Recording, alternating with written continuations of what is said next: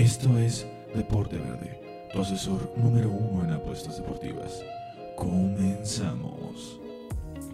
Familia, qué gusto, serio, qué gusto tenerlos con nosotros en este su programa, no el mío, no el de Manolo, su programa Deporte Verde, las horas pues deportivas número uno, sí, del mundo mundial. Los saluda Aldo Ramos y Daniela Donde Guevara en los micrófonos, Manolo Vázquez Tagre en los controles de la edición. Y el día de hoy tenemos el flamante, la flamante presencia, caramba, ya mucho tiempo se estaba pidiendo la presencia del amo y monseñor de Kempix, el señor Orlando Camacho, mi rol, y ahorita nos saludará. Muy contento de tenernos con nosotros mucha, pero muchísima información, una cantidad, no paramos, ¿por qué? Semifinales de Liga MX, platicar un poco de lo que pasó en los cuartos de final. Hay fútbol de estufa, ya hay técnico en Tigres. Hoy llegó a Monterrey, platicaremos un poco de ello. Playoffs de la NBA, Qué rico se dieron ayer el conjunto, palabras limpias, ¿eh? Qué qué rico se dieron ayer el conjunto de los Lakers en contra de Golden State. Qué partidazo. Y otra vez, Honor a quien honor merece, el rey. Larga vida al rey Lebrón. Y una embarradita, por supuesto, al final del Gran Premio de Mónaco, posiblemente el más entretenido o el más llamativo en, en el circuito de la F1. Ahora sí, los saludo, Danny Boy, hermano, ¿cómo estás? Alito, aquí chingón, a gusto. Eh, Seguimos feliz tristes, una ¿no? vez más de estar contigo. Fíjate que ya no sé si tristeza, güey. Ya andamos más bien en esa etapa de, de, de aceptación de la realidad. Sí, de resiliencia, de, de entender las cosas, de, de aprender de los fallos y de disfrutar la liguilla, ¿no? Que también Eso. creo que eh, a- al final del día todos somos aficionados al fútbol y la realidad es que cuando ves una liguilla sin tu equipo sufres mucho menos y la disfrutas mucho más. Muy, muy de acuerdo. Rolly Camacho, ¿cómo estás, amigo? Bienvenido a esta tu casa. Muchas gracias, muchas gracias. Un saludo a los dos, Dani y Aldo. Muchas gracias por haberme invitado. Estoy, estoy contentísimo de estar por acá. Y pues igual lo mismo que dicen, eh, que no esté tu equipo dentro de la liguilla, pues por una parte es bueno porque ya no sufres tanto y por otra parte disfrutas más los partidos, ¿no? Es doloroso no llegar a ver a tu equipo en semifinales, Aldito, pero sí, dígamelo. Qué, qué gusto tener al papito Lord Santo Rey de Camp Pix hoy con nosotros, ¿eh? Porque es una, es una celebridad el señor Rolando. Camacho en Instagram. Es una celebridad. Próximamente van a, te- van a haber una relación sentimental del señor Role Camacho. Saltamos la. Sí, sí. Fútbol de estufa hasta, hasta, en, hasta en la parte mediática. Tenemos la, la estufita prendida, Dani Boy. Se viene, se viene con todo, ¿eh? se viene un proyecto importante. Se viene, cosa, se viene cosas grandes, gente, dirían los influencers, ¿no? Arranquemos, vamos a darle machaquita con, ¿qué les parece rapidito para sa- sacarla de la lista? Miguel Herrera. Llegó hoy a Monterrey, gente. El ex eh, comandante Águila, que ustedes dos, los- yo creo que les enchinaba la piel verlo, ese cuerpo sin cuello rojo y gritando, vamos, vamos, América va a dirigir otro equipo eh, de amarillo, el conjunto de los Tigres. ¿Lo va a ver? lo ¿Le irá bien? ¿Lo hará mal? ¿Es diferente el entorno que el América? ¿Es parecido? ¿Qué les parece? ¿Con qué se quedan en esta ya casi oficial llegada del estratega mexicano al conjunto de los Tigres? Yo la verdad creo que va a haber, van a haber títulos en esta era Herrera en Tigres. Eh, es un tipo que conoce bien el fútbol mexicano, es un tipo que está acostumbrado a llevar un equipo eh, pues importante, a estar en el ojo del huracán, a hacer eh, portada. Yo, yo creo que le va a caer muy bien Tigres. Ahora, no creo que la adaptación sea tan rápido. Herrera tiene una forma de ser muy específica que todos conocemos, que no hace falta hablar de eso. Y en Tigres no les gusta tanto esa parte, ¿sabes? Es una realidad que, que, que Ricardo Ferretti era un tipo muy sobrio, muy elocuente, eh, de repente sí, sí hacía polémica, pero, pero- cuando había Exacto. explosivo, pero cuando había que, ¿no? Herrera de repente es el güey que pierde 1-0 contra el Necaxa y sale mentando madres del arbitraje, y le mentó su madre al árbitro y al entrenador del otro equipo, y bueno, ya sabemos todo lo de Herrera, eso lo va a tener que, que, que trabajar muchísimo en, esta fase con, con el equipo de Tigres, pero hablando de, en específico de lo que es él como director técnico, es una excelente, excelente eh, transacción la que va a cerrar el conjunto de Tigres. ¿eh? Miguel Herrera, un tecnicazo, al final del día ya más una vez campeón con América, eh, la única vez que no trajo América fue a Cholos, que los trajo de líderes generales, le va a llegar Florán Taubín, o sea, no, se, se le, se le viene la noche a los demás equipos, ¿eh? porque además, ojo, que, que, con Ferretti estábamos acostumbrados, y lo estuvimos durante más de una década, de tener un Tigres eh, ratonero, echado para atrás, eh, guardando empates. Con Herrera va a ser otra cosa, ¿eh? va a ser el abolpismo puro. Vamos a ir a ofender, vamos a ir a intentar eh, meter más goles de los que nos puedan meter, vamos a ir a tratar de jugar bonito. Yo creo que, yo creo que es un paso importante eh, para bien para el conjunto felino. Ok, perfecto. Rolly, ¿qué tanto le va a gustar a la afición de Tigres, por más que sea Miguel Herrera el tamaño? Compartir técnico con un ex estratega del rival odiado. Llegó eh, Herrera a la final con el conjunto de Monterrey en dos ocasiones contra el Torino y contra los Pumas. Es un tipo el cual ya dirigió ahí y aparte al acérrimo. ¿Le pesará eso a la afición, Rolly, o no? Híjole, primero que nada, yo creo que, que de, de, inicio, América Tigres también hay cierta rivalidad. Entonces, por ahí hay, ha de haber aficionados que van a quedarse con esa espinita, ¿no? De eh, qué va a pasar con este técnico. Digo, para empezar, porque Miguel Herrera es sinónimo de América. No sé si estén de acuerdo ustedes. Me gusta. Este, hoy, sí, hoy en día sí. Sí, es hoy el, día, América, lo que siempre dedicamos tú y yo, ¿no, Dani? El América está hecho para Miguel Herrera y, y Herrera está hecho para el América. Es una relación muy, muy de acuerdo. Muy de acuerdo, pero en esta ocasión yo creo que difiere un poquito. ¿Por qué? Porque Herrera se ha convertido en un hombre mediático. Sí, estará en, dentro de los top eh, técnicos que hay actualmente en el fútbol mexicano y será un técnico muy ganador y, y da resultados, pero yo creo que últimamente se ha hecho muy mediático, muy, muy mediático. Y súmale el equipo de Tigres que no se presta tampoco para esas cosas. Entonces, eh, puede hacer que hagan buena mancuerna. Yo no sé qué esperar, pero yo me quedo con esa parte de que Herrera es, es un hombre muy mediático y por ahí se puede desviar un poquito. Ok, me gusta. Ahí les va la mía. Yo creo que Herrera, siguiendo esa misma línea de pensamiento, Herrera es para la América. Yo no veo la misma capacidad técnica fuera del conjunto del América. ¿Por qué? Porque Herrera prepondera mucho la parte de la motivación. Es un, no quiero caer en la palabra porrista, pero es un tipo el cual sabe pegar perfectamente las fibras del futbolista. Y aparte, lo lograba muy fácil en la América. ¿Por qué? Porque encomendaba eso. Somos el América, el equipo diferente, el más grande, cuapa, bla, bla, bla, bla. Lo que todos ya saben, Aldo. Lo que todos pues sí, se han cansado ustedes de repetirlo, ¿no? Eh, del lado de, de, Tigres, yo no encuentro tantas aristas o tantas intangibles las cuales puedan llegar a motivar a jugadores los cuales tuvieron a posiblemente el mejor técnico en la historia del club antes que Herrera, que es el señor Tuca Ferretti. Me cuesta creer que, que, va a ser una etapa muy luminosa. Tampoco creo que sea una mala etapa. Va a ser un conjunto del cual va a competir. Como bien acotaste, Dani, por fin vamos a ver a ese Ferrari yendo a correr. No nada más. Tómale una foto, papi. No, vamos. Vamos a, la pista y vamos a ver qué tan rápido vamos de 0 a 100. Y vamos a exigir los neumáticos y vamos a matarnos. Eso es lo que yo creo que vamos a ver ahora sí con Tigres. Un equipo explosivo, un equipo el cual va a estar permanentemente buscando el arco rival. Ahora, la parte defensiva sigue siendo una problemática para mí, para Tigres. Siguen sin reforzarla. Siguen sin tener jugadores No, y, en general, ¿no? Para Miguel Herrera. Ah, ya, eh, le sumamos. Es, una parte que se le complica a Herrera. Dos, dos etapas con América, si bien tuvo hombres importantes que le ayudaron a sacar la, chamba, era la clave siempre costó. No, y siempre costó, siempre costó. Y salvo un torneo, que fue cuando Bruno y Emanuel andaban como monstruos, que quedaron campeones, Salvo ese, el América siempre sufrió en defensa, siempre con Herrera. Sí, con Valenzuela y con Massa. es, una obligación para ir a jugar con línea de 5 por esas falencias que luego, luego llega a encontrar en la defensa. Y le subimos que Diego Reyes tiene años sin estar en buen nivel. Hugo Ayala ni se diga. El Chaca ya parece ser que va más para allá que para acá. Entonces, pinta complicado en esa parte para Tigres. Habrá que esperar. Otra cosita ahí de fútbol de estufa. Yo la soltaba ayer en el live de Campix. Le recordamos, voy a hacer una vuelta ahí en el Instagram.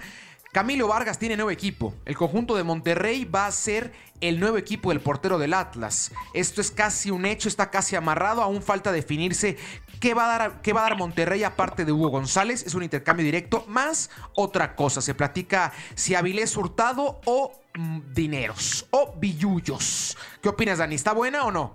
¿Quién pierde, quién gana? No, está buenísima. Le gana Monterrey por donde tú le veas. Sí, de acuerdo. Yo, yo le he tirado mucho a Hugo González desde que estaba en el América. Me parece un portero que sí tiene cualidades, pero que le falta mucha personalidad a la hora de salir al terreno de juego. Lo de Camilo Vargas es espectacular, un tipo que para en el Atlas de la Liga MX y que es el portero titular de Colombia. Eh, eh, es un porterazo, simplemente así se es that. Lo de Camilo Vargas es de otro nivel y se tardaron los equipos mexicanos en voltearlo a ver. Sí, o cuánto, cuánto tiempo lleva Camilo Vargas parando en México y siempre a buen nivel, ¿eh? Siempre a buen nivel. Yo creo que le gana a Monterrey, creo que es una gran transacción. La verdad es que una diferencia monumental entre Hugo González y, Camilo Vargas. Y si nos vamos un paso antes, una diferencia monumental también entre el Trapito Barovero y Hugo González. Entonces creo que esta etapa de Hugo González es la menos luminosa en la portería de Monterrey desde que es este monstruo impresionante, ¿no? Entonces yo creo que aguas con Monterrey, aguas con Monterrey, tú hablas hoy en día con cualquier aficionado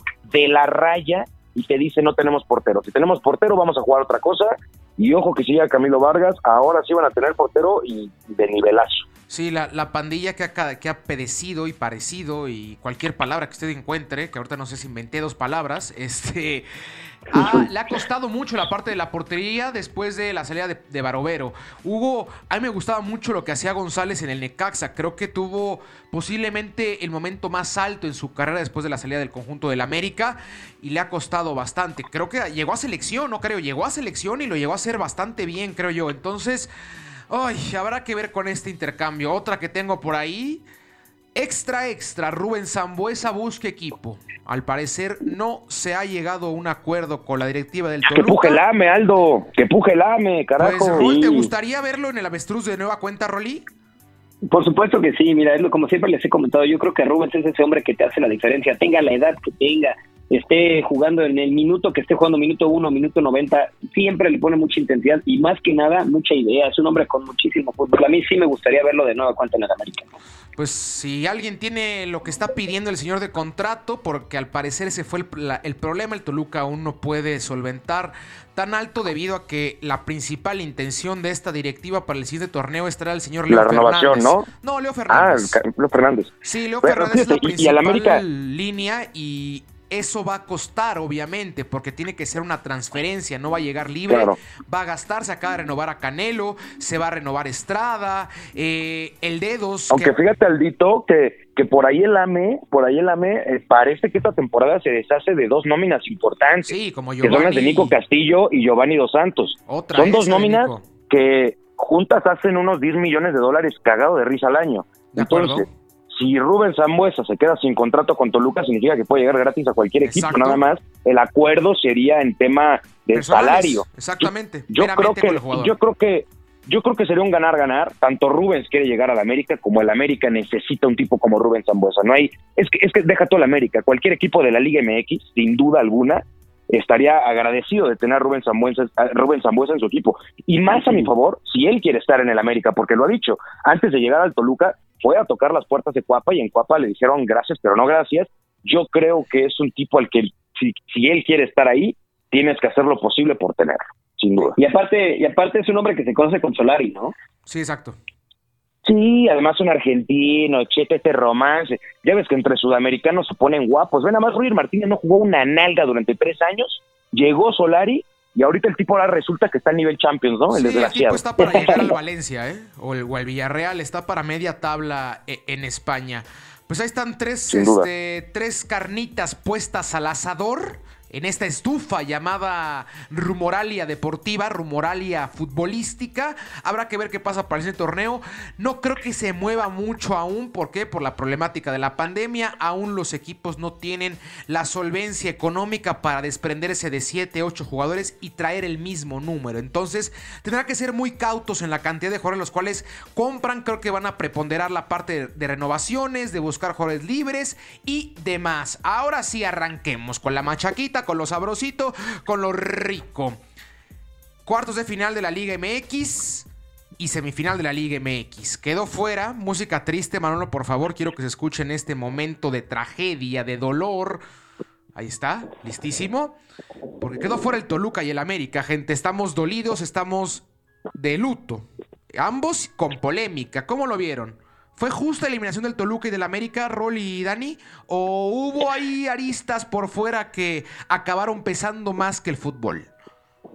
Pues yo, yo, por ejemplo, yo sí quisiera recalcar, y creo que es algo que todos vimos, todos sabemos, pero pues así es el fútbol, eh, el arbitraje dejó mucho, mucho, mucho que hablar en todos los partidos, ¿eh? No solamente en uno, no solamente en la ida, no solamente en la vuelta, en todos los partidos hubo mucho de qué hablar en el Pero pues sí, Sí, sí, sí. Sí, te, decía que salvo en, la, en el partido de Atlas en contra de Puebla en la vuelta, creo que de ahí en fuera todos los ah, partidos tuvieron una decisión polémica. Dani Boy, el arbitraje fue el principal protagonista de estas eliminatorias?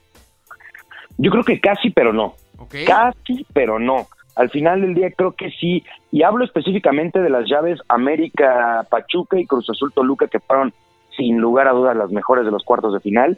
Eh, creo que sí, definitivamente el arbitraje participa y termina influyendo. Por ahí decisiones arbitrales en ambas vueltas, de ambos partidos, medio cuestionables. Pero creo que al final del día, eh, ambos, bueno, los cuatro equipos eh, entendieron que el arbitraje iba a ser malo en general. Lo entendieron después después de los primeros 90 minutos lo entendieron y fueron a jugar un partido en, las vueltas más, más intenso, más pues por ahí. amenazaron al árbitro. provocando, con amenazas, por ahí medio, Saludos, por parte de Chuy Cierra Corona. la boca, maldito. Cierra la boca. el, punto aquí el punto aquí es que creo que sí influyen, pero la verdad es que yo no, no me atrevería a decir que fue el, principal factor por el cual quedan eliminados. Creo que Toluca y América dieron una excelente llave de cuartos de final. Tristemente no les alcanza porque sí hay cosas que dejan de hacer ambos equipos. Eh, en el caso del América en la ida, en el caso de Toluca, la verdad yo creo que ahí sí fue más un tema de... Exacto, exacto, exacto, exacto. Le faltó una regularidad importante para poder llegar eh, de mejor manera la liguilla, que lo hacen bien, ¿eh? lo hace muy bien el Toluca en cuartos de final, no le termina alcanzando también contra un gran rival, Aldo, como es el Cruz Azul. Torneo, ¿no? El mejor equipo del torneo.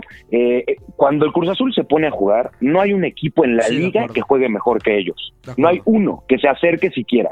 Y mira que te lo dice un americanista. Y lo del, y lo del América fue totalmente lo que dejó de hacer en la ida, porque la vuelta dieron un partido magistral conforme a la historia y conforme a todo lo que está atrás del americanismo, pero en la ida se comportaron se, notó que Solari es su primera maldita liguilla en la vida, se notó pero cabrón, pensó que, que Pachuca iba a salir a, titubear, que iba a salir a ver si sí, a ver si no, y pues toma papito, en lo que son pedazos son manzanas, te clavo tres, y con eso prácticamente sentenció la eliminatoria porque América necesitaba hacer un juego de esos que haces... Histórico. Uf, históricos, que casi, casi se da, ¿eh?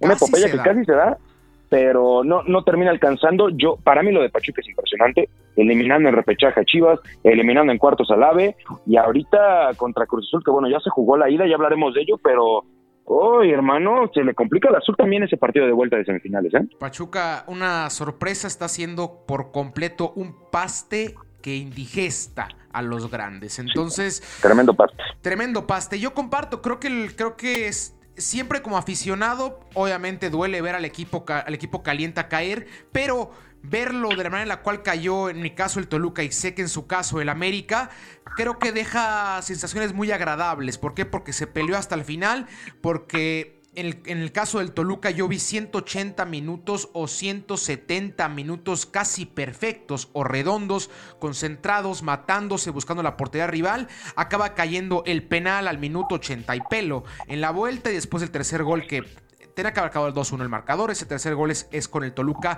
volcado completamente al frente. Pero lo, platicaba igual con Dani, este, fuera de micrófonos. Creo que ambos equipos están a dos, tres tuerquitas de ser los principales candidatos de la siguiente temporada. ¿Por qué? Porque con poquito, en caso del Toluca, y con poco tiempo de trabajo en el caso del América, se llegó bastante bien. En el caso del América, un torneo en el cual se alcanzó para ser segundo lugares generales, una racha bastante importante de victorias, las cuales hubiera estado empatada junto con la de Cruz Azul. Si no hubiera pasado, ¿qué rol? Y fíjate que es algo, algo justo acabas de decir algo clave que me gustaría que me gustaría recalcar. ¿Qué esperábamos los, los americanistas de Solari? O sea, yo creo mucha gente llama fracaso a esto, pero con, con poquito tiempo, como dices, con poquito tiempo de trabajo, se lograron bastantes cosas, hicieron un muy buen torneo y lamentablemente pues en cuartos de final no se pudo pasar, pero, yo creo que... Rolly, estamos de acuerdo, perdón que te interrumpa, pero como buen purista te voy a decir, el América no es campeón y es fracaso. Así que de fuera en temporada regular, en cuartos de final, en semifinal o en la final, si no quedas campeón es fracaso. Y eso no solo aplica para Solari, ¿eh? aplica para cualquier director técnico que, que esté en el conjunto del América.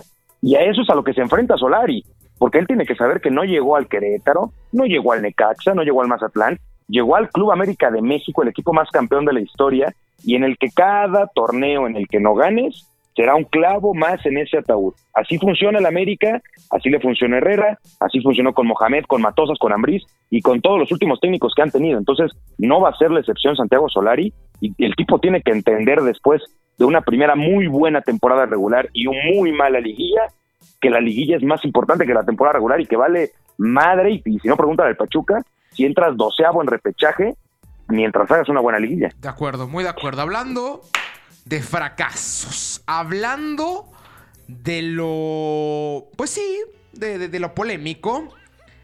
¿Cuán fracaso es lo que pasó? Eh, güey, en Monterrey está el mejor fútbol de México. Ahí es donde se practica el nivel, donde está la afición, donde está lo bueno, puños. Aquí en Monterrey es donde está el talento, donde está el dinero. ¿Y en dónde quedaron? Una preguntita. El conjunto de Tigres, el conjunto de Monterrey, nóminas no altas, altísimas. El técnico mejor pagado en el caso de Monterrey. ¿Esto cómo se come, Dani Boy y Roll? Eh, güey, Híjole. el clásico regio, el clásico regio se ve más Eh. que el Boca River, güey. Eh, eh, se ve más que el Boca River, güey. Te lo juro, Hoy güey. en día hay más nivel en el Tigres contra Monterrey que en el, que en el Madrid-Barcelona. Lo puedes ver. Guiñac está al nivel de Cristiano, de donde lo veas. Hijo, man. No, tienes razón, creo-. La, la realidad es que los equipos regios, perdón, ahor- ahorita te dejo hablar, Rolly. La Sí. realidad es que los equipos regios han sido eh, una vergüenza total esta temporada. Eh, lo de Tigres es innombrable. En la, en la última temporada de Tuca hacen un oso completamente en la, en la temporada regular. Se terminan metiendo al repechaje y pierden contra Atlas 1 por 0. Y luego el conjunto de Monterrey avanza directo a liguilla en una relativamente buena temporada. Creo que fue el, el, el más malito de los primeros cuatro, seamos honestos. Sí. Y aún así le alcanza para meterse a liguilla y quedar eliminado a la primera de cambio contra un Santos que la verdad es penoso que te haya eliminado, es ese Santos. Y eso justamente hizo que hoy en día Santos sea un equipo muy fuerte con probablemente medio pie en el, en el bueno, pie y medio en, el, en, el- en la final, porque al final del día le toca el Pueblita. Yo creo que lo de Monterrey sí es, sí es para darle un zape al Vasco Aguirre, porque no te puedes comportar de esa manera tú, técnico milenario, dos veces mundialista. Oh, no, no, una cosa espectacular, la carrera y trayectoria del Vasco Aguirre, como para que en la ¿eh? vuelta de los intachables, es intachable, como para que en la vuelta de los cuartos de final, en el gigante de acero, contra el peor visitante del torneo, te encierres a defender un gol, mamita, que alguien le cuente al Vasco cómo funciona la liga, ¿eh? Tiene 20 años sin dirigir y me queda claro que se quedó con, con, con las vueltas de liguilla de hace 20 años. Muy de acuerdo, Rolly. Oye, y aparte, y aparte de todo, la plantilla más cara del torneo, ¿no? Como ya lo mencionaban. Yo creo que sí, el, eh, si en este torneo hay un equipo que se le puede denominar fracaso, es el Monterrey. Para mí, el, el fracaso del torneo es Monterrey. Eh, sí, eh, hay instituciones en las que se exige el título por la plantilla, El por el jugador. El América, por ejemplo, el Cruz Azul, eh, tiene que ser también de los, de los equipos exigidos al título. Yo creo que normalmente se, plan- se plantean objetivos, ¿no? Pero Monterrey, el caso específico de Monterrey, tanto dentro de la institución como para sus aficionados, como para los demás, que nada más vemos al Monterrey como un equipo más de la Liga MX, creo que es el rotundo fracaso del torneo, más que América, más que Tigres, porque pues Tigres, como decías, dio lástima. Y bueno, de Chivas ni hablamos. Híjole, complicado ponerle el mote del mayor fracaso, pero sí, yo los pongo en fracaso a los dos de Monterrey. ¿Por qué? Porque a mí, Es- yo sí voy a criticar a los que anden de boca larga, como se lo dije con, con Pedro Aquino, el cual nos cansamos ya de ganar en el América pierdes contra el Pachuca.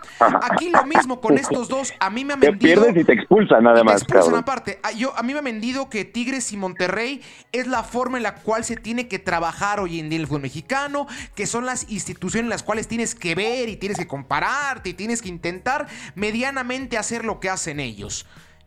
Y luego quedar fuera contra el Atlas, con el debido respeto al Atlas, siempre le mando un abrazo y un, este, un beso al, buen Luis, amigo mío, querido amigo, el cual le va al Atlas. Eh, Oye, primero Son que como nada, cuatro, ¿no? Son como cuatro sí, aficionados del Atlas. Mandé saludos a la mitad de la porra del Atlas ahorita. Por eso, eh, eh, englobé. este, entonces, creo yo que sí es un gran fracaso para, para el conjunto de Monterrey para el conjunto de Tigres. ¿Por qué? Porque tienen técnicos del tamaño de Javier Aguirre y del Tuca Ferretti. No, no tengo que poner adjetivos calificativos más que decir el nombre. Tipo los cuales llevan muchísimo tiempo en el balompié mexicano. A lo mejor Ferretti más tiempo dirigiendo per se en la liga, pero conocen perfectamente lo que pasa con el futbolista nacional. Entonces, creo yo que tienen que saber lo que pasa, por ende, en su liga. Creo que ninguno de los dos manejó de manera correcta este torneo. Aguirre muy ratonero. ¿Perdón? probablemente Aldo te, te- que- quería acotar tu comentario Sí. que me parece muy correcto que el o sea, tienen uno al mejor técnico de la historia y el otro probablemente el mejor técnico mexicano de la historia. De o sea, De no estamos hablando de, de cosas chiquitas Sí, aquí. sí, sí, pero ahí por ejemplo, posiblemente con Nacho Treyes en ambas este, polémicas, como mejor técnico en la liga y como mejor técnico nacional, creo que entraría ahí en la polémica, pero sí eh, comparto completamente que Ferretti y Aguirre son de los distintos. Entonces, a mí me parece ya excesivo y burdo tener a Funes Mori, a Dorlan, a Jansen, a Mesa y en el caso de Tigres a Guiñac, a González, a los dos este, Fernández, bueno, a Leo Fernández al Diente López, tener a Quiñones, a los dos Quiñones y no buscar permanentemente el arco rival. Jugar como si se tratase del San Luis o del Mazatlán o del Atlas, equipos los cuales nada más van a defender el marcador y tan tan. Eh, me voy a dormir, gente. Tienen que ellos ir a buscar al marcador siempre y aplastar al rival. Hace poco estaba viendo, el, el platicaba igual a Dani, eh, Butragueño, no, Butragueño no, Valdano platicaba que si la FIFA pisara aquí México a ver lo que pasa en Tigres, Tigres no compra nada en seis años. Es el caso de, de, de anti-fair play más marcado que hay en el continente, pero de lejos, de lejos, 45 jugadores comprados, una cantidad excesiva de dinero en la cual se mete. Y no es que hay una dinastía de Tigres con el debido respeto, si bien así fue la década más luminosa, pero no es que pasaran por encima de los demás. Entonces, eh, güey, ¿dónde están los Tigres y Monterrey?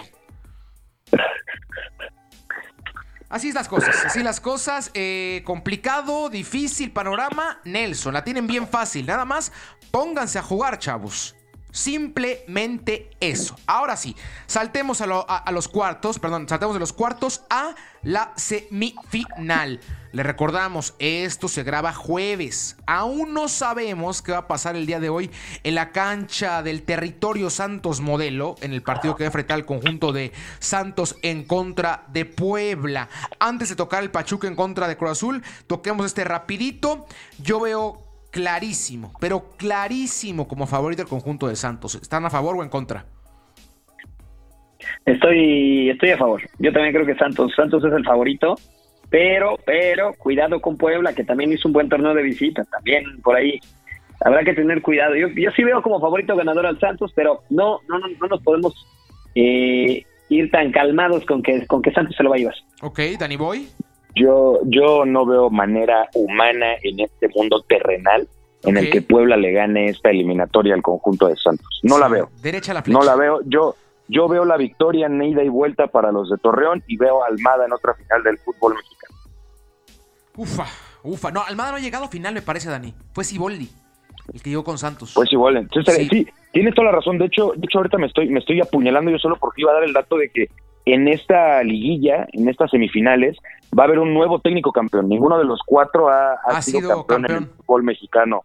Entonces va a haber un nuevo campeón y a ver qué pasa. Yo, yo no veo, no veo forma, hermano, Yo en que tampoco veo el Puebla le haga partido a Santos. No, y más como se vio contra el conjunto de Atlas, un equipo el cual, parecido a lo que estaba diciendo ahorita con Monterrey y con, y con Tigres, un equipo el cual quería menos perder que ganar. O sea, tenía menos intenciones de perder que de ganar. Entonces, ay, muy raro lo del conjunto de la Poblana, el cual se vio muy diferente a lo que se vio en liguilla, a, lo que se vio en temporada regular. ¿Por qué? Porque es un escenario el cual no conocen, están nerviosos, les genera mucha, ¿cómo decirlo? Ganas de más de llegar a la final y poder trascender, porque es algo lo cual no ocurre constantemente. Un equipo el cual se acostumbra a estas instancias puede más o menos practicar un fútbol como se le acomoda. Ahorita Puebla creo que tiene que adaptarse más a la situación que intentar jugar lo que jugó en el torneo por ese miedo, por esa cabeza, por esa mentalidad, bla, bla, bla. Y tomando en cuenta que Santos en casa es una fiera, una fiera el conjunto de Santos, creo yo que se puede decidir hoy mismo la llave. Hoy mismo la llave se define. Ahora sí, ¿qué pasó ayer? En, este, en esta sopa viscosa que nos dio el conjunto de Pachuca y en contra de Cruz Azul. La maquinaria venía como el mejor equipo goleador del torneo, junto con el Toluca y junto con el América, y no acaba metiendo gol. ¿Es una problemática? Sí, no meter gol de visitante sigue siendo un problema, pero irse 0 a 0 en contra del Pachuca y recibirlo en casa tampoco pinta tan federal. Pero para el espectador el partido fue paupérrimo. Bueno, de menos para su servidor, ¿eh? ¿A ustedes les gustó? No, No, no, que terrible. fue un partido muy aburrido, sí, sí, sí. ¿Con qué, se quedan? ¿Con qué se quedan del partido? ¿Qué, qué, cuál fue la clave para la cual nunca rompiera dicho encuentro?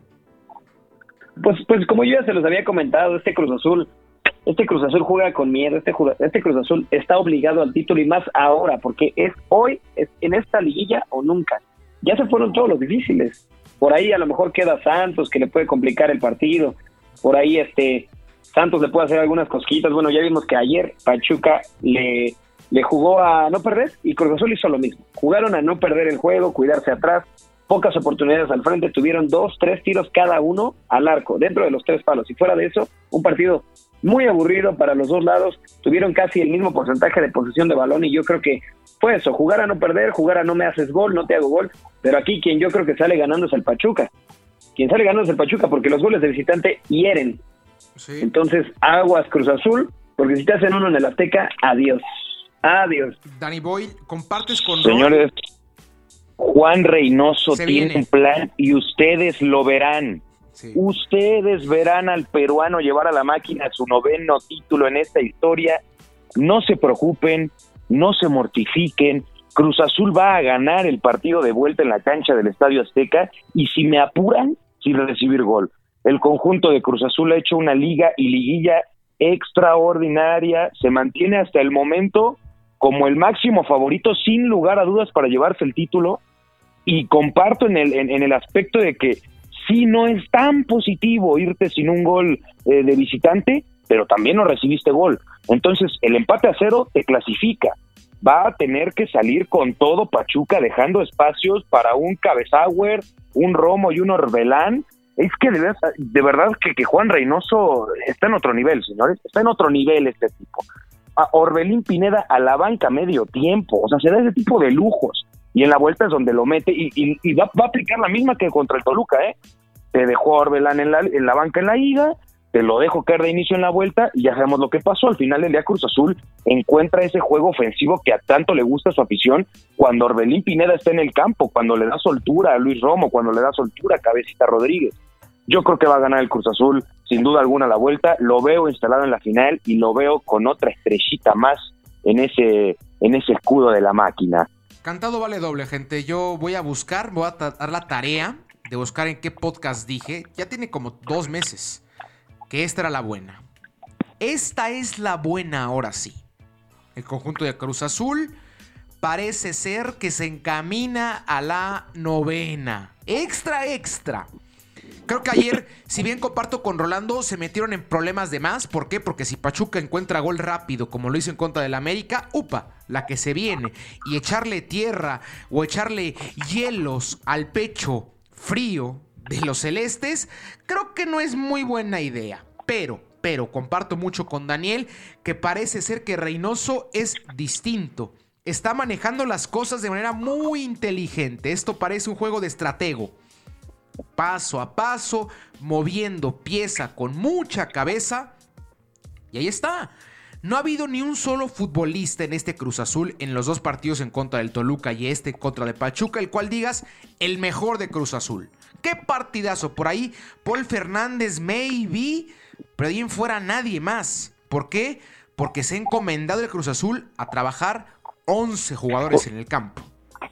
Oye, en el caso especial de Paul Fernández que se ha ganado perdón que te interrumpa, que se ha ganado la titularidad a, todo pulmón. A ¿eh? pulso, a pulso. Tipo que el cual parte muy bien de, banda izquierda, encuentra muy bien la de fondo y aparte golpeo de balón bastante interesante. Padecido, padecido, ¿eh?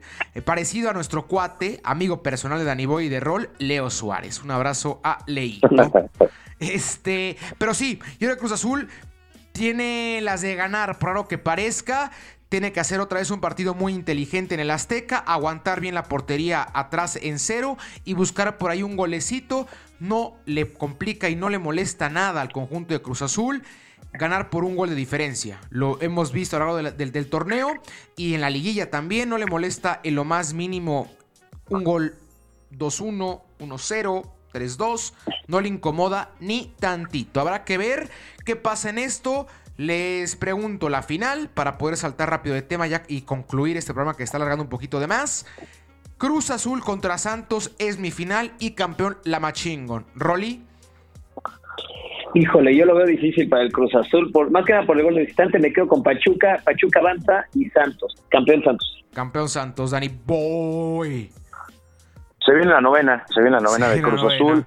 Finalmente nuestra bella tierra mexicana podrá ver una de las más épicas celebraciones de un título de liga que ha tenido es la historia de nuestro fútbol. Va a pasar Cruz Azul, va a pasar Santos y la final se le va a llevar el conjunto de Juan Reyes. Sí, qué, qué, qué preciosa historia, ¿no? Ya gran parte de la población mundial vacunada y Cruz Azul campeón. O sea, es todo este tipo de cosas que a uno se le enchina la piel, gente. Y previo a Juegos Olímpicos. ¿Qué cosa tan más maravillosa? Vámonos rápido la, a la NBA. Danny Boy y Rolly, yo sé que también poquito a poquito le empieza a mascar más al, al deporte ráfaga. Ayer LeBron James enseñó que los Lakers sanos le van a competir a cualquiera. Ahí les va un dato para la gente a la cual le gusta la apuesta, obviamente que nos consume. La primera vez en la historia que el simbrado número 7 es el favorito sobre el 2. Me refiero al partido que va a enfrentar el conjunto de los Lakers en contra de los Suns de Phoenix. Sí es Tremendo, ¿eh? el Tremendo conjunto. dato. Sí, la primera vez, ¿eh? La primera vez en la historia que pasa que el 7 tiene más posibilidades de pasar y las casas de apuestas así lo dictan. Paga más el conjunto de los Suns que el conjunto de los Lakers. Ahí para que se den un quemón. Te pregunto, Dani, ¿sí son los Lakers el máximo candidato sanos? Sí, sí, sin lugar a dudas. Es que LeBron James, el mejor jugador de su generación, hace un, ayer se fue creo, con triple doble, una cosa No, no, no, es un magistral lo del Rey. Es un enfermo, la verdad, y teniendo enfrente a un tipo A otro de la categoría, de la categoría de Stephen Curry, el chef que, que vamos, es delicioso verlo jugar y verlo jugar contra el Rey es, es, es un deleite que pocos se pueden dar. Pero la verdad es que yo sí, yo sí le creo a Caliente, se la compro totalmente.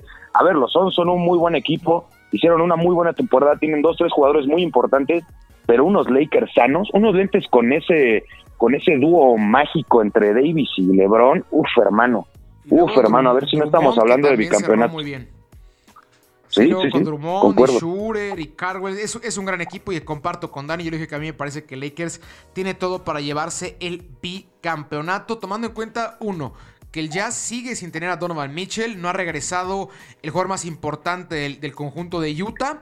Creo yo que por más que tengan al, sí, al mejor defensivo este año que fue Rudy Gobert, le sigue complicando los Suns. Si bien con Booker, si bien con Ayton, si bien obviamente con CP3, con Chris Paul. Pero los Lakers es mucho más pieza. Creo que era el rival que nadie se quería enfrentar. Luego los Clippers, que son el hijazo de hijazos del conjunto de los Lakers. Por ahí Denver con un Jokic, pero nada más. Campazo, el argentino, que lo está haciendo muy bien esta temporada de rookie. El otro ahí te va, Dani. Y Rol, a lo mejor ahí me puedes ayudar igual. El Sí. otro que yo creo que podría hacer mucho ruido en la conferencia oeste es el conjunto de Portland. Puede ser que ya Dame Lillard y McCollum y Nurkic y Canter y Covington sea ya esa temporada. Te dije jugadores los cuales han estado muy cerca de dar ese último paso. Es una generación con muchísimas ganas. Entonces yo vería a Portland por ahí incomodando ligeramente. ¿Van conmigo en este barco o deciden mejor agarrar el barco de Utah o de los Clippers o de los Nuggets o de los mismos Maps? Fíjate que, que a mí me gustaría mencionar a alguien que no han dicho y son los Nets. Ah, bueno, Yo es, creo es que el es lado un del, del equipo- este. Es el lado del este. Ah, ¿estamos hablando de este? del, Ah, del ok, ok, oeste. ok. Vamos con el oeste, ahorita vamos con el este, porque obviamente los Nets, el conjunto de los Bucks y el conjunto de Filadelfia son los, que se van a parar- Milwaukee. son los que se van a dar en la, en la torre. Entonces, del oeste, ¿compran, co- ¿me compran el ticket de Portland o no compran el ticket de Portland? De Rolly, a ver, ¿tú qué sí. Yo sí me quedo con Portland. Este, Como, como bien menciona, están haciendo unas cosas muy buenas durante la temporada. Se vieron, se vieron un equipo muy difícil de vencer, muy, muy Sí. difícil. Son, son como un partido, recuerdo muy bien un partido entre Dallas, Dallas y, y Portland, que en el último segundo Damian Lillard anota un triple que, que gana el partido y bueno, como ya, como lo hemos, como lo hemos visto, es un jugador importantísimo, ¿no? It's about time. It's about time, diría el señor Lillard. Gran, gran jugador. Danny Boy, ¿sí me la compras o no me la compras? Sí, sí, sí te la compro. La verdad es que Portland es un muy, muy buen equipo. Lo de CJ McCollum, lo de Lillard, lo de Enes Kanter también, un, Sí, un, un muy buen jugador. Este, Norkic, cabrón. No, no, no, sí, la verdad es que Portland es un equipazo. Creo que sí le puede hacer mella a, a los Lakers, pero sí tendrían que hacer un, un- una, una- unos playoffs brutales, Brutales. creo yo, brutales, para eliminar a, a un LeBron James sano, con hambre, emputado además, porque no jugó un ratote, entonces está emputado el rey y quiere llegar a partir madres por otra corona. Entonces yo sí lo veo lo veo complicado, pero sí te la compro. Sí creo que Portland en un momento de, luz, en un momento de, un de gran juego, pueden complicar mucho los Lakers. Y habrá que recordar que el año pasado en los playoffs el equipo que más mella le hizo a los Lakers campeones fue el conjunto de Portland. El que se fue 4-2. Portland lo hizo muy bien. Ahora sí vámonos del este.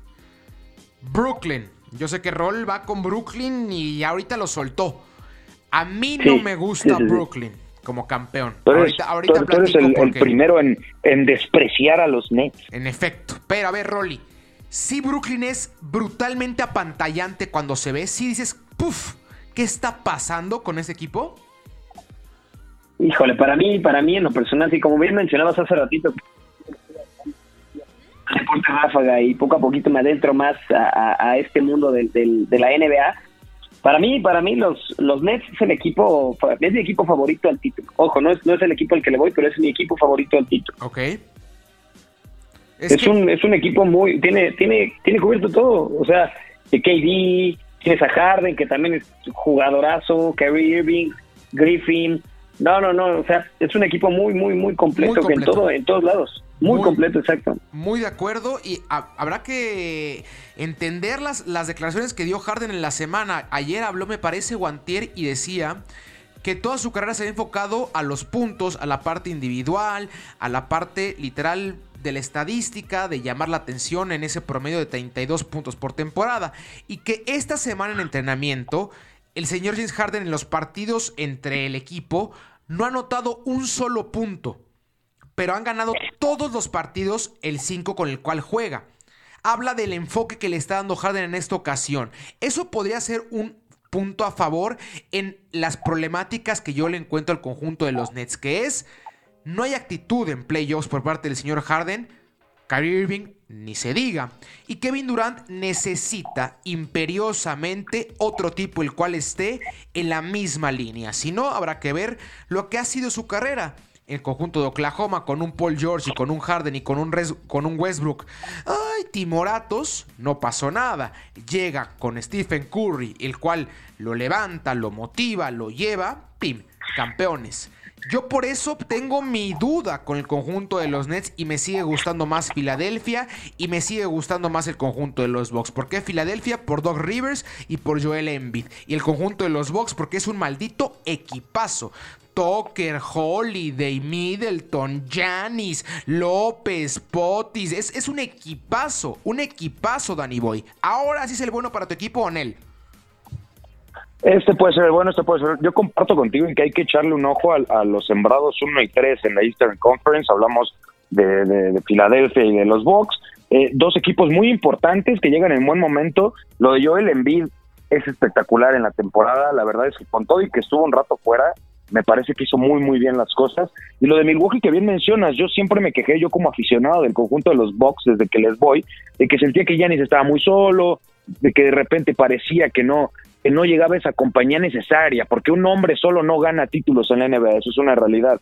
Y ahorita parece que el equipo empieza a responder a la par de Giannis, que también ha tenido una temporada complicada, con una lesión que sí lo alejó un ratito de la duela, pero yo sí los veo ahí en una posición importante. Me parece que además van contra Miami, ¿no? Un, rival ahí de partidazo, partidazo. épico. Van a sacar la, chispas. La última vez que, que, estos dos se enfrentaron en, una instancia importante, me parece que fue final de conferencia perdieron los El año pasado. Y, fue el año pasado, justamente en esa final Miami contra Lakers, en la que Jimmy Butler dio unos playoffs de chingas a tu madre, con todo respeto, madre, compadre. Hero igual jugando tremendo, y ahorita Dabayo que lo está Adebayo. llegó la Dipo. Hit va a ser el caballo negro. Pero platicamos la próxima semana, ahora sí ya más con, con más calmita, ya definido bien los playoffs. El día de hoy hay partido, bueno, es que usted gente ya no lo, no lo va a saber, ¿no? Lo va a ver hasta el día de mañana, pero en su día va a tener el partido de Golden State en contra del conjunto de Memphis. Un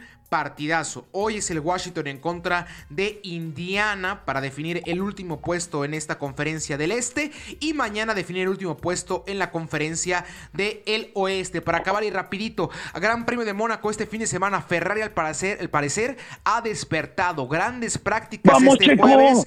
Checo Pérez fue el mejor en las prácticas el día de hoy. ¡Vamos, Checo! Ya tiene que ganar el, mexicano, tiene que hacerlo bien, porque si no, empieza a subir el agüita poco a poco, poco a poco, y un piloto con presión y con el agua hasta el cuello, sabemos lo que pasa. Es hasta un riesgo dentro del, del autódromo. Entonces, cautela.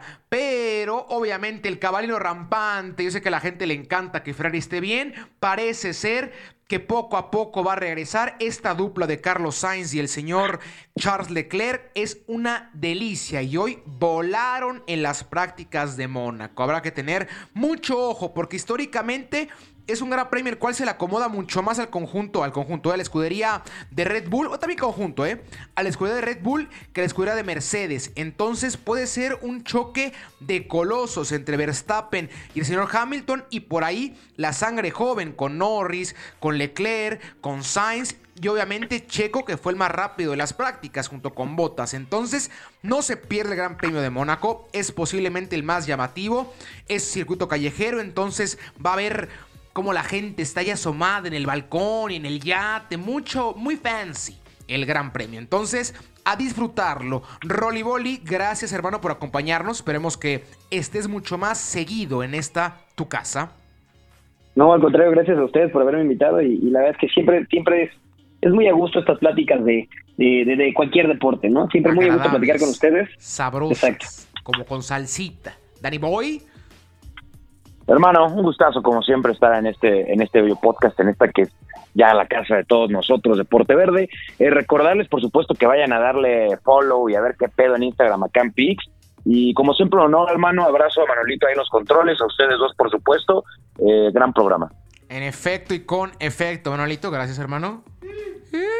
Ya saben, el grito de Manolo. Eh, con eso llegamos al final. Nos escuchamos la próxima semana. Recuerda que tenemos video en el Facebook de Deporte Verde para que lo vea. Danny Boy, su servidor Adrian, que sigue dándole como negro, negreándole duro a la parte de las campañas políticas en Aguascalientes. Entonces, si usted está interesado en qué proponen estas malditas ratas, vaya a ver al señor Adrián de menos para que sea divertido, para que no se enoje tanto. Vea esos chinos tan agraciados. Yo fui Aldo Ramos, nos pedimos que tenga una excelente semana. Siga Campix en Instagram, tenemos live el día, bueno, ya igual se va a pasar, pero tenemos live constantemente viernes y miércoles, viernes y miércoles para que se dé una vuelta. Que tenga mucha suerte y un abrazo. Esto fue Deporte Verde, asesor número uno en apuestas deportivas. Recuerda escucharnos cada viernes con nuevo contenido. Síguenos en nuestras redes sociales, Deporte Verde, Facebook, Deporte Verde, Instagram y Twitter. Hasta la próxima.